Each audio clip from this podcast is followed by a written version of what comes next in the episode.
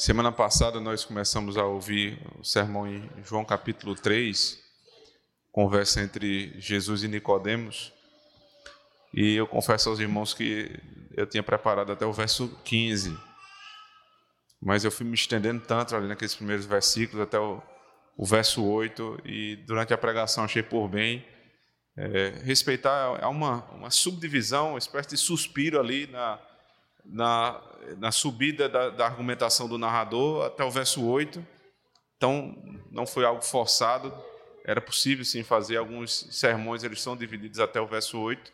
E eu achei por bem retomar, revisitar o texto agora no capítulo 3, verso 9 até o versículo 15, que é o final do diálogo entre Jesus e Nicodemos. Vocês inclusive vão perceber que o final dessa sessão já não é mais nem diálogo, é só um monólogo. Jesus falando para Nicodemos. Mas a partir do verso 16, provavelmente o que acontece já não é mais a conversa de Jesus com Nicodemos, mas sim é uma é um, um comentário do próprio narrador, porque há uma mudança no verbo.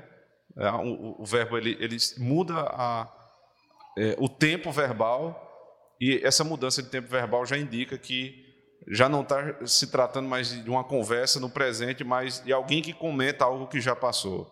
No caso, o evangelista. Então, hoje nós vamos do capítulo 3, verso 9 até o versículo 15. Ouçamos a voz do Senhor. Então lhe perguntou Nicodemos: Como pode suceder isto? Acudiu Jesus: Tu és mestre em Israel e não compreendes estas coisas?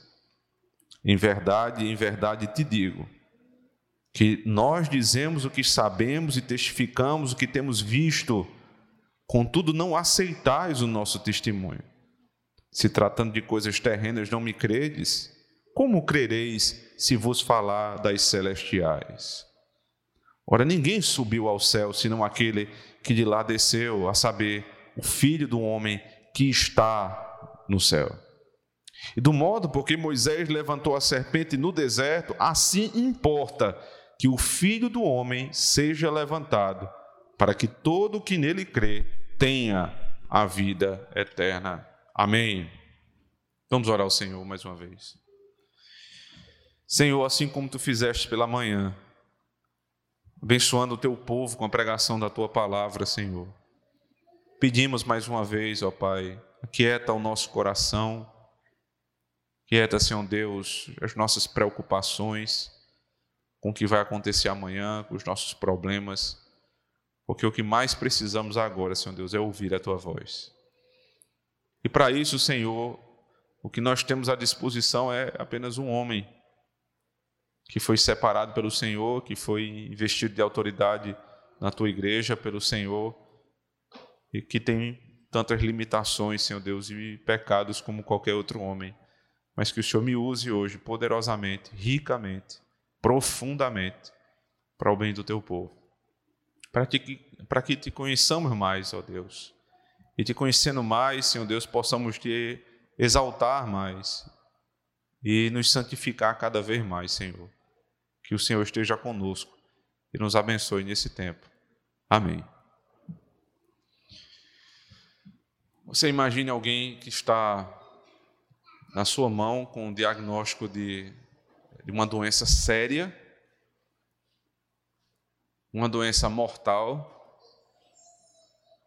Essa doença não é muito conhecida ainda, mas se descobriu de alguma forma o, o tratamento para cura. Então alguém indica o tratamento. O médico chega para você e diz: Eu não tenho ainda o tratamento, mas o tratamento é esse. E você vai buscar de tal forma, e você vai tomar tantas vezes por dia, e você vai buscar em tal lugar. Mas se você tomar esse, essa medicação e fizer esse determinado tratamento, você vai ficar bom. Mas se você não tomar, você morre. E o sujeito olha para você e diz assim: Eu prefiro morrer. O médico vai perguntar: Por que você prefere morrer? Porque você é fácil, não é uma coisa complicada. É...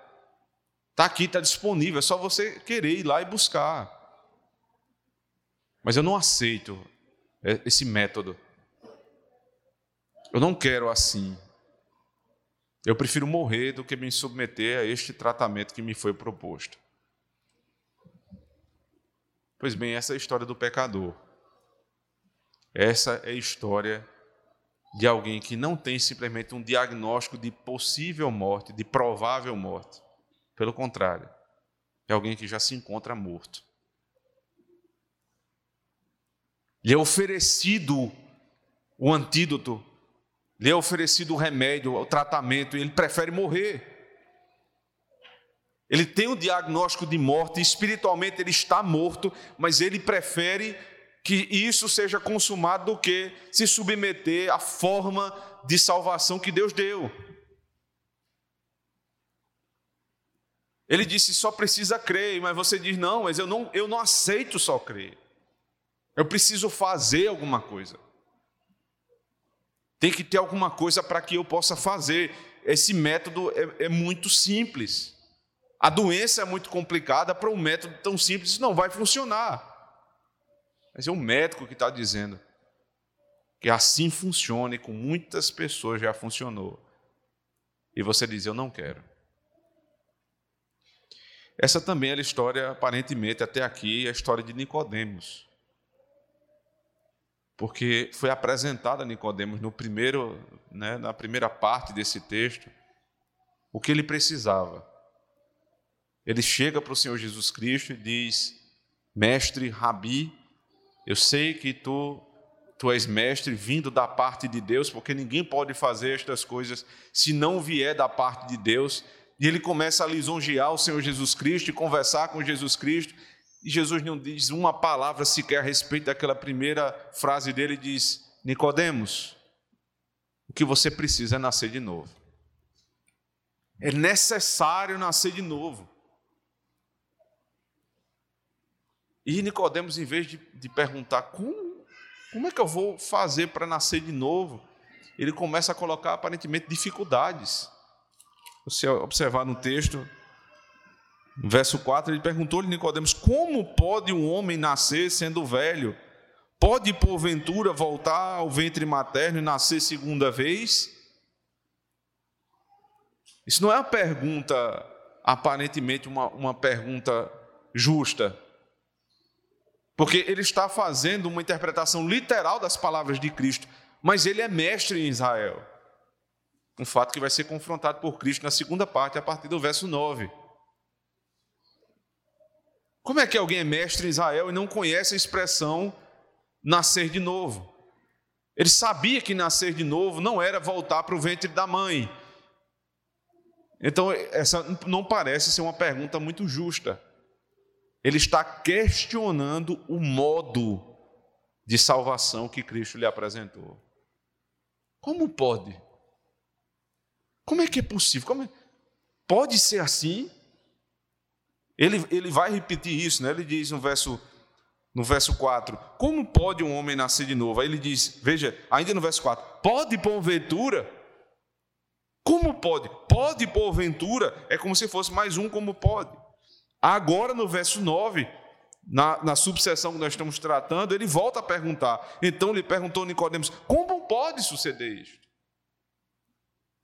Primeiro, como pode um homem nascer de novo? Depois Jesus Cristo explica é, da, você precisa nascer da água e do espírito. E ao invés de, dele se submeter à vontade de Deus, à forma como Deus resolveu é, salvar o homem, ele diz: Não, mas como pode? Como é possível suceder isso de alguém ser nascido da água e do espírito?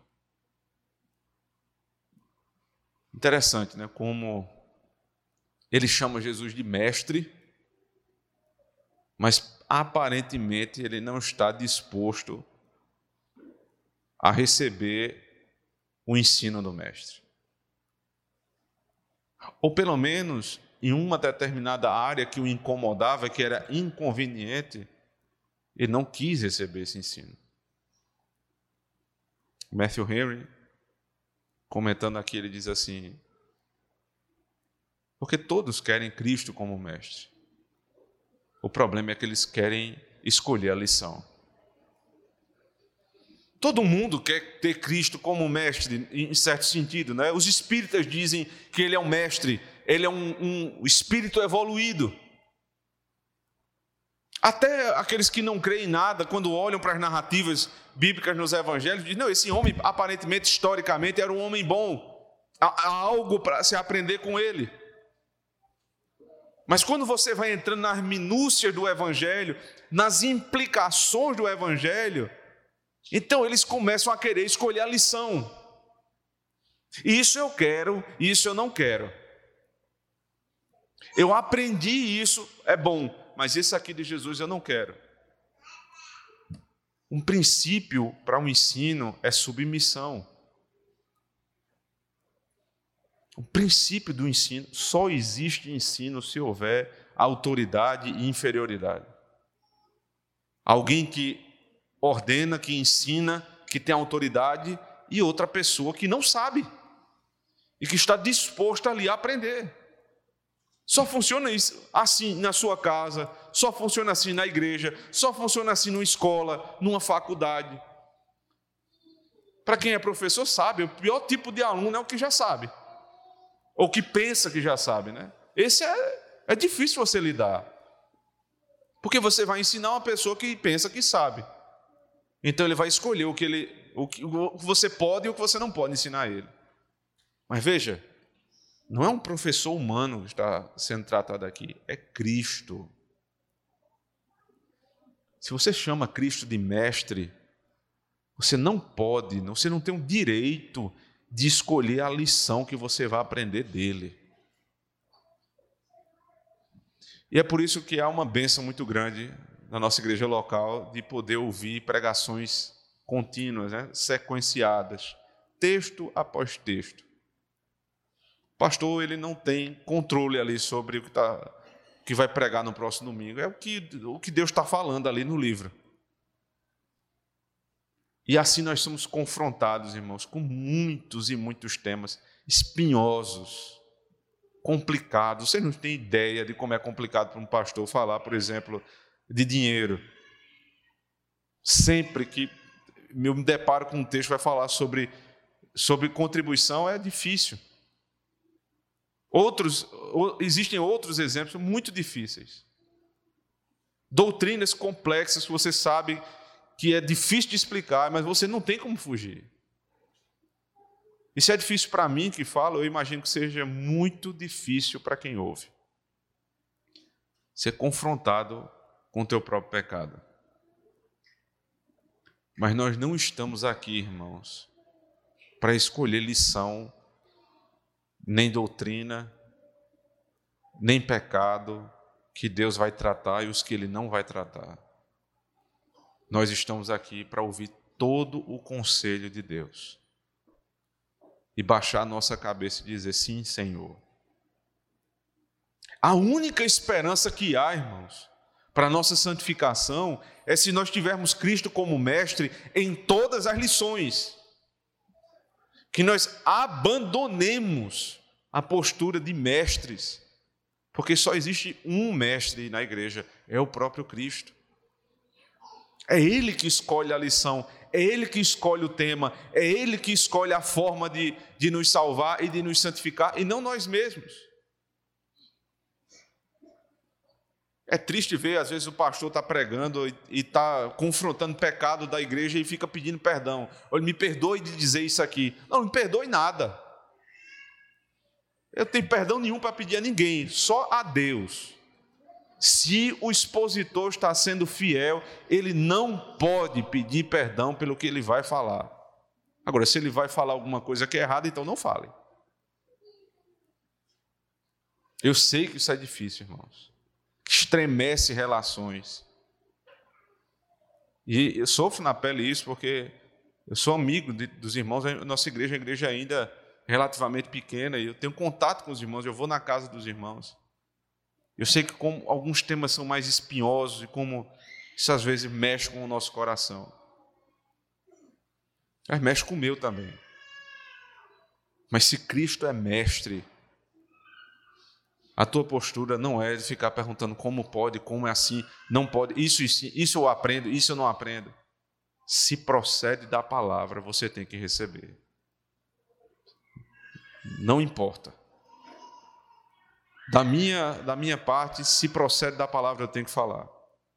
Porque senão Deus vai cobrar. E se procede da palavra, você precisa receber. Porque senão Deus vai te cobrar também. Então acudiu Jesus, verso 10: Tu és mestre em Israel e não compreendes estas coisas? Tu és mestre? Veja que vergonha, né? Quando alguém tenta ser mestre naquilo que não sabe. Como é que tu ensinas uma coisa que tu não dominas? Você ensina o caminho da salvação e você mesmo não sabe o caminho da salvação? Você fala a respeito de coisas que você desconhece? Você quer passar uma vergonha grande, você começa a falar de um assunto e começa a é, lançar termo técnico e pesquisa e aquilo, porque você ouviu falar a respeito, você está só ali feito um papagaio repetindo. Aí chega alguém que conhece realmente ali daquele tema. Aí começa a dizer, não, mas não é assim, é assim, e você fica morto de vergonha. A Bíblia diz: não sejam todos mestres. Você é mestre, ou seja, você se propõe a ensinar e você não sabe do que você fala, então não fale. Ou você sabe teoricamente, certamente ele sabia. É óbvio que ele sabia teoricamente o que é nascer de novo, o que é o papel da água. Mesmo na antiga aliança, você tinha ali as cerimônias de, de purificação, onde a água era utilizada para lavar as mãos antes de comer. É, ou quando ia para o sacrifício, eles se lavavam. Então ele conhecia essa, essa imagem do lavar, do espírito.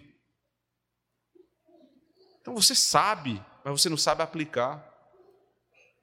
Ou seja, você sabe a teoria, mas na hora da prática você é uma vergonha. Que peso recai sobre aqueles que querem ser mestres, irmãos? Porque eles vão ser mais responsabilizados do que os outros. E aí vem a segunda parte dessa pergunta do Senhor Jesus Cristo, que é, quebra qualquer orgulho de Nicodemos, porque ele diz: Tu és, não é só mestre, tu és mestre em Israel. Tu és do sinédrio dos 70 homens mais bem preparados na lei. Ou seja, do país que mais conhece, da nação que mais conhece Deus, da nação que tem o sistema sacrificial, os profetas, as profecias, a aliança. Vocês são chamados povo de Deus. Então, desse povo, você ainda está dentre aqueles que faz parte do sinédrio do, dos que vão julgar a vida dos outros, e você não sabe, você é mestre em Israel. Não compreendes estas coisas? Aí Jesus diz, verso 11: Em verdade, em verdade te digo, que nós dizemos o que sabemos e testificamos o que temos visto, contudo, não aceitais o nosso testemunho. Veja, o que eu estou falando, ele, ele já começa dizendo é, de maneira autoritativa. Em verdade, em verdade. Aqui a palavra é amém, amém. Literalmente, amém, amém. O que ele testifica, ele é o amém. Amém não é apenas o final da tua oração. Amém é um fechamento. Não tem mais nada a dizer, você diz amém. O que Deus diz não tem mais nada a acrescentar. Quando Cristo abre a boca para falar, não há nada que ninguém, em tempo nenhum, possa acrescentar. Ele é o Amém. Ponto final. Seria mais ou menos isso. Ele é o ponto final. O que ele fala, ninguém acrescenta e ninguém diminui. O que ele fala está falado. Amém. Mas ele não é só amém. Ele, amém, amém. Um duplo amém. Na verdade, na verdade, te digo que nós dizemos e sabemos e testificamos. Que é um debate entre os estudiosos para saber por que ele usa o plural. Nós dizemos, sabemos e testificamos. se ele está incluindo aqui os profetas da antiga aliança, os apóstolos e João Batista, ou se ele está falando na Trindade. O fato é o seguinte: ele não fala sozinho. Como diz o autor da carta aos Hebreus, uma nuvem de testemunhas fala com ele. Mas ele não depende da nuvem de testemunhas, ele dá testemunho. Veja, eu não posso dar testemunho de mim mesmo, é alguém que dá testemunho de mim. Mas Cristo não precisa do testemunho de ninguém. Ele testifica, ele sabe. Sabe por quê? No final do, do capítulo 2, ele já havia dito no verso 25. 24 e 25. Mas o próprio Jesus não se confiava a eles porque os conhecia a todos e não precisava de que alguém lhe desse testemunho a respeito do homem, porque ele mesmo sabia o que era a natureza humana. Ele não precisa que ninguém dê testemunho, porque ele conhece. Nós conhecemos as coisas por referência. Cristo conhece as coisas em essência. Você só conhece as coisas, você compara uma coisa com a outra. Você tem uma experiência, você compara com outra. Não é assim? Você está diante de, um, de uma questão que é extremamente teórica, subjetiva ou é, é muito abstrata. Está na faculdade e começa aquele, aquele tipo de é, explicação muito abstrata. O professor olha e vê que ninguém está entendendo nada. A verdade é essa. Ele diz: Ó, oh, pessoal, isso aqui é como tal coisa. Nesse momento, ele criou uma referência com algo que já é conhecido, e ali ele passa, por analogia, a te ensinar. Porque o nosso ensino é sempre por referência, nunca nós conhecemos as coisas na sua essência. Então, quando eu digo que eu conheço alguém, eu conheço as aparências daquela pessoa, os acidentes dela, eu conheço porque alguém deu testemunho dela. Eu começo a me relacionar porque fulano era amigo dele e, e, e disse que era uma boa pessoa. E assim a gente vai construindo relacionamentos. Deus não é assim. Ele testifica porque ele conhece a natureza do homem. Contudo, não aceitais o nosso testemunho. O que eu estou falando, eu sei do que eu estou falando. Então você está dizendo como pode, você está questionando o modo, a forma. Nicodemos, não há outra forma. Não tem outro caminho. Não adianta se esquivar. Só tem um caminho. Em outro evangelho, o Senhor Jesus Cristo, o próprio Senhor Jesus Cristo, lá em Mateus, diz: só existem dois caminhos.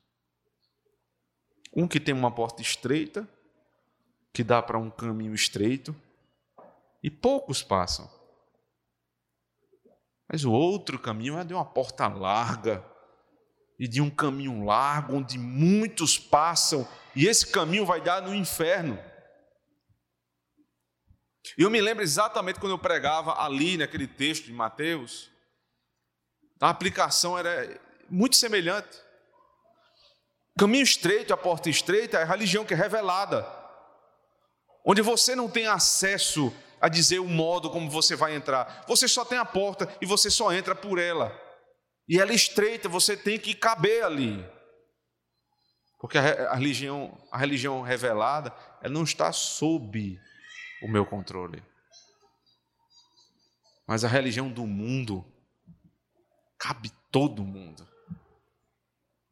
A religião do mundo cabe o que quer viver uma vida mais ou menos na igreja? Cabe o que está com o pé no mundo, o pé na igreja? Cabe o que tem a, ma a maquiagem de crente e por dentro, como o próprio Senhor Jesus Cristo diz, é sepulcro caiado? Cabe todo mundo. Cabe o que recebe parte da palavra e não recebe a outra. Mas ele diz aqui: Eu conheço. O problema é que vocês não reconhecem a minha autoridade. Me chamam de mestre, mas escolhem a lição.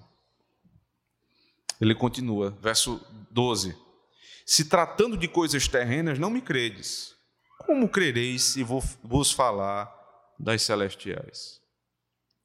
A pergunta é: em que momento o Senhor Jesus Cristo falou de coisas terrenas até agora?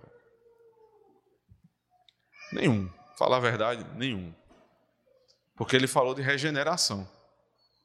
Ele falou de nascer de novo. Isso não é coisa que aconteça, é, não, não, ser chamado, isso não pode ser chamado de coisa terrena simplesmente. Mas qual é a analogia que ele está falando aqui? Eu estou falando de um modo análogo às coisas terrenas, imagine se eu te falar daquilo que está no céu. Porque aí veja exatamente aqui qual é o ponto de Jesus. A regeneração, ela acontece, logicamente, num plano espiritual, mas com pessoas que estão na terra. Por isso que ela, ela não tem caráter e origem terreno. O caráter e a origem da regeneração é celestial. Mas onde de fato elas ocorrem? Na terra. Então, se você não reconhece ainda o, novo nascimento que acontece a olhos vistos aí ao teu redor, imagine quando eu começar a falar da encarnação do Filho de Deus, que é o próximo assunto que Jesus vai tratar. Você tem dificuldade de ouvir sobre questões aqui da terra, imagine se Deus começar a tratar de questões celestiais. E ele não para, ele continua. Agora Nicodemos está calado. Silêncio total. O mestre já não é mais mestre, virou aluno. O que sabia já não sabe mais, o que questionava não questiona mais, porque o mestre por excelência chegou e calou a boca daqueles que queriam escolher lição. Aqui há um fio de esperança para a vida de Nicodemos como há para a vida de todo aquele que lança fora suas tentativas de querer ser mestre naquilo que só Cristo é mestre. Ele explica, verso 13: Ora, ninguém subiu ao céu senão aquele que de lá desceu, a saber, o filho do homem que está no céu. Veja que agora o negócio complicou. Agora complicou. Eu estava falando de coisas aqui da terra. Jesus está dizendo, eu estava sendo condescendente, eu estava acomodando a minha linguagem para você, porque eu lhe considerava um discípulo, mas você teve postura de mestre, você quis me confrontar, você ficou como pode, como pode. Agora vamos falar de coisa que você talvez não entenda. Ninguém subiu ao céu, senão aquele que de lá desceu, a saber, o filho do homem que está no céu. Ele desceu do céu porque estava no céu, voltou para o céu, está na terra falando comigo, agora eu não estou entendendo mais nada. Agora eu não estou entendendo mais absolutamente nada. É difícil realmente. Aqui a, a maravilhosa doutrina né, da dupla natureza de Cristo e da única pessoa. Cristo tem duas naturezas, divina e humana, que estão sendo aqui apresentadas. Ele é homem, ele estava de fato com Nicodemos, fisicamente com Nicodemos, ele tinha corpo como Nicodemos, ele falava como homem. Mas o texto diz: Eu desci do céu, estou aqui, mas estou no céu. Mas como pode ser? Ele é corpo. Há uma lei dentre as leis que o Senhor botou na, nesta terra, ele pôs nessa terra a lei que diz que o mesmo corpo não pode estar em dois lugares ao mesmo tempo. E ele está dizendo: Eu estou aqui falando com você, mas estou no céu. Ele já havia dito algo semelhante, e isso passa a ser uma tônica do Evangelho de João. Acompanhe comigo. João 1, 47 a 48. Diz assim o texto: Jesus viu Natanael aproximar-se e disse a seu respeito: Eis um verdadeiro israelita em quem não há dolo. Perguntou-lhe Natanael: De onde me conheces? Eu nunca me apresentei a você, como é que você me conhece? Respondeu-lhe Jesus: Antes de Filipe te chamar, eu te vi, quando estavas debaixo da figueira. Como é que você me viu? Ninguém lhe apresentou porque ele é Deus e ele é homem. Capítulo 11, verso 15, mesmo evangelho.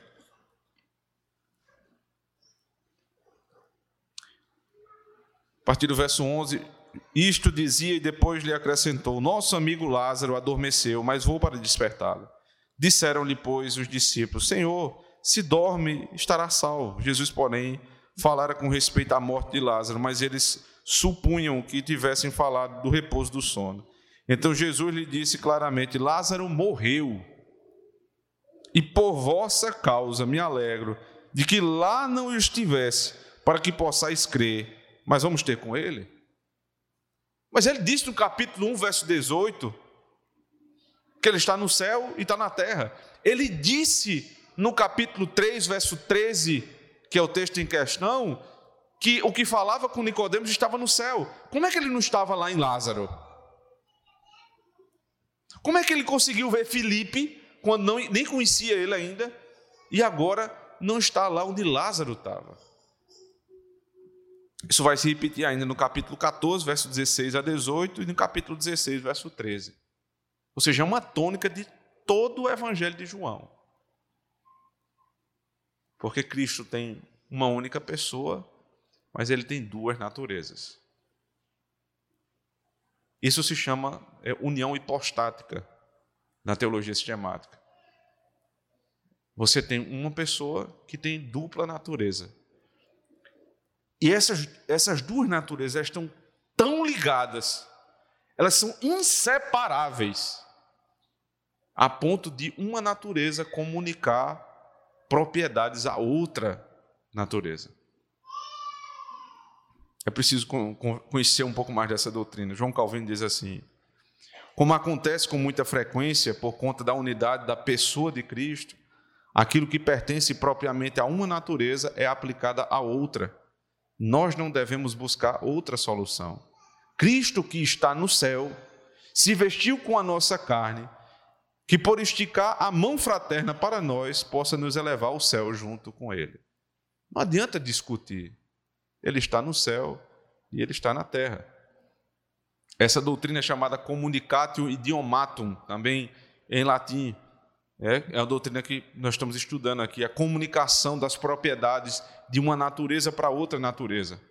Quem quiser conhecer mais, existe também um trabalho do, do reverendo Alain René, está disponível na Fides Reformato na internet, em 2018. Excelente trabalho, muito bom, falando exatamente sobre esse tema. Ainda nas nossas confissões de fé, o Catecismo de Heidelberg, pergunta 48, observe. Mas se a natureza humana não está em todo lugar, onde a natureza divina está? As duas naturezas de Cristo não são separadas uma da outra? A resposta: de maneira nenhuma.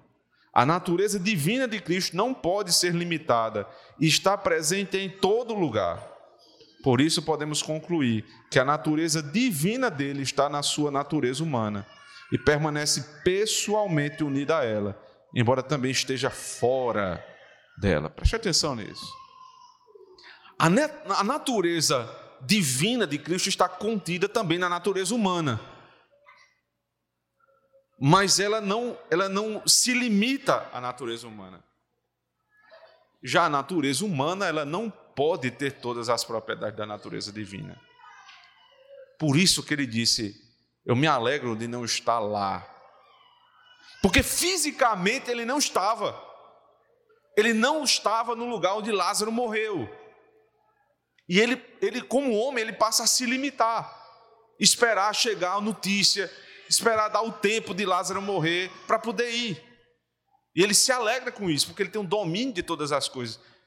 Então ali ele está se pondo como homem. Mas quando ele chega diante de Lázaro, morto, há três dias morto, o que é que ele diz? Lázaro, vem. O homem que não podia estar lá, pode dizer ao morto: levanta. É porque este homem é Deus. Ele está na terra está no céu.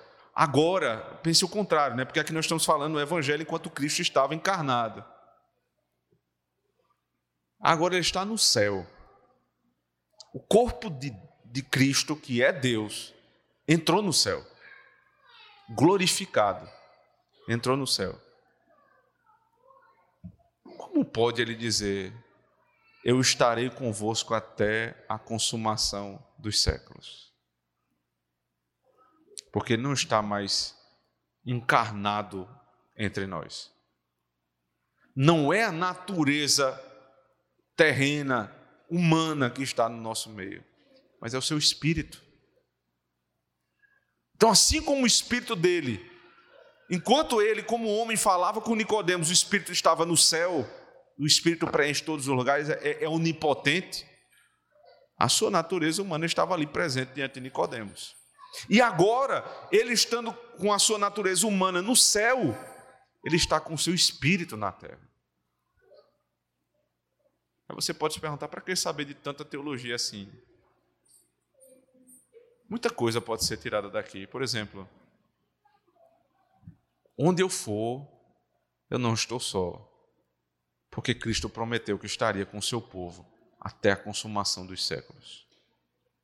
Eu não o vejo, mas ele está porque ele é espírito. Ele está comigo porque ele é espírito. Segunda conclusão que nós podemos tirar daqui. Se ele é homem, morreu e ressuscitou, e eu estou nele, então quando eu morrer, eu também vou ressuscitar. Terceira conclusão: se ele, sendo homem e tendo corpo de homem, morreu, ressuscitou e entrou nos céus, então eu que sou homem, estou nele, morrerei, ressuscitarei e adentrarei o céu. Aí você quebra toda a estrutura de materialismo da nossa época, que pensa que tudo é aqui para essa vida você começa a se desvencilhar das coisas desse mundo e amar as coisas desse mundo acima daquilo que é necessário. O Deus que habitou na eternidade se encarnou, se fez homem, mas nunca deixou de ser Deus. Ele sempre foi Deus. Mais um catecismo, o catecismo maior de Westminster diz assim: Pergunta 94. Cristo, então, não está sempre conosco até o fim dos tempos, como ele prometeu? A resposta é em conformidade com a sua natureza humana, ele está agora no céu. Mas em sua divindade, espírito, poder e graça, ele jamais está separado de nós. Pergunta 95. Mas não estariam separadas as duas naturezas de Cristo se a natureza humana não estiver onde está a divina? Não, absolutamente por ser infinita a natureza divina, não necessita se separar do seu corpo para estar em qualquer outro lugar, pois existe perpetuamente e permanece simultaneamente a mesma dentro e fora do seu corpo. Dentro e fora do seu corpo. Sabe por que isso é possível?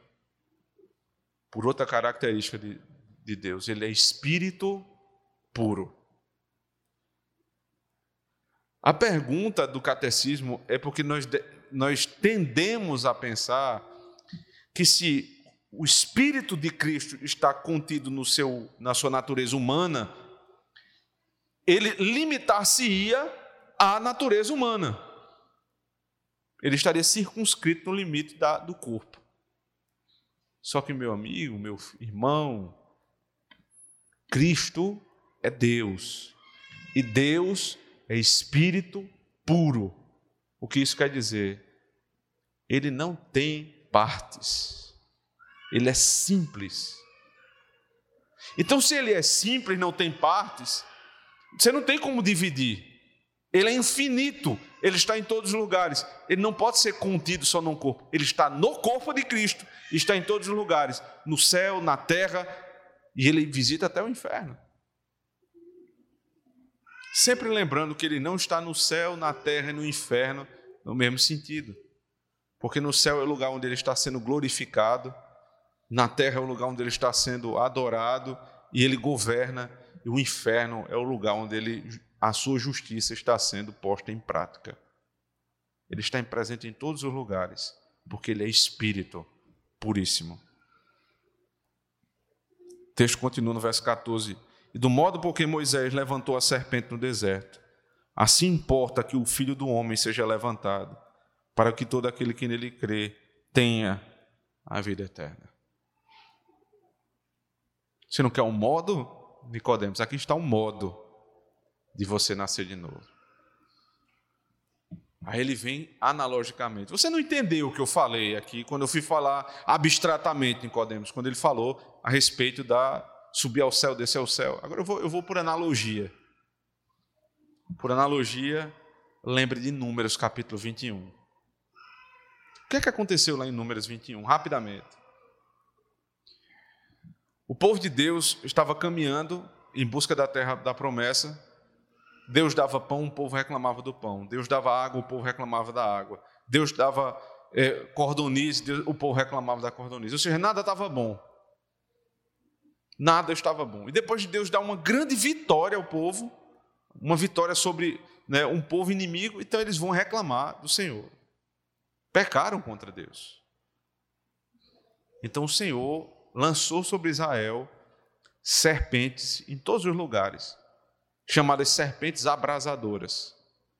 Você imagina a situação: você vai dormir na cama, você puxa o lençol, tem uma cobra.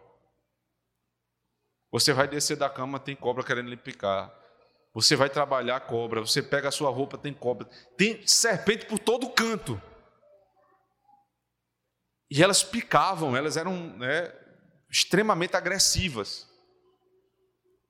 E ela é chamada abrasadora porque esse termo vem da, do, do, do, que o veneno fazia, né, do, é, da função do veneno no sangue. Ele começava a tomar o sangue da pessoa é como se fosse fogo, ele tomava você de cima, de baixo a cima, e você sentia como que um fogo dentro de você. Muitos morreram por conta do veneno dessa cobra. E aí o Senhor, usando Moisés, diz: levanta uma serpente de bronze no meio de Israel e todo aquele que olhar para a serpente de bronze, ele vai ser curado da picada da serpente abrasadora. Esse é o modo da salvação. Aí você vai discutir. Certamente todos não foram salvos lá em Israel. Alguém pode ter perguntado: como pode? Que conversa é essa? Vou olhar para uma cobra? Quer dizer, uma, uma serpente me pica, eu tenho que olhar para outra serpente. Não, isso não tem sentido. Isso não é científico. Isso não é comprovado cientificamente. Não passou para os estudos randomizados de duplo cego, então eu não vou tomar isso. Isso não funciona. Mas quem olhou foi salvo. Ele diz: importa. Veja só o texto. E o, do modo porque Moisés levantou a serpente no, no, no deserto, assim importa. Esse verbo importa tem muita força aqui no texto. É a única forma. O que te importa é que você olhe para a serpente, não tem outra forma. O único caminho de salvação é este. Olhe para a serpente e seja salvo. Ele faz a comparação com Cristo. Ele mesmo. Importa que eu seja levantado e todo aquele que em mim crê seja salvo. Os elementos aqui de, é, de analogia. A picada da serpente é comparada à picada do pecado. A serpente picou todos em Israel. Todos os homens foram picados. Não há um sequer que não dependa da graça de Deus. O modo que Deus providenciou, veja, é Deus que providencia a salvação, lá a serpente de bronze, aqui o Senhor Jesus Cristo. O modo é simples. Olhe para a serpente. Agora ele diz: olhe para Cristo e seja salvo.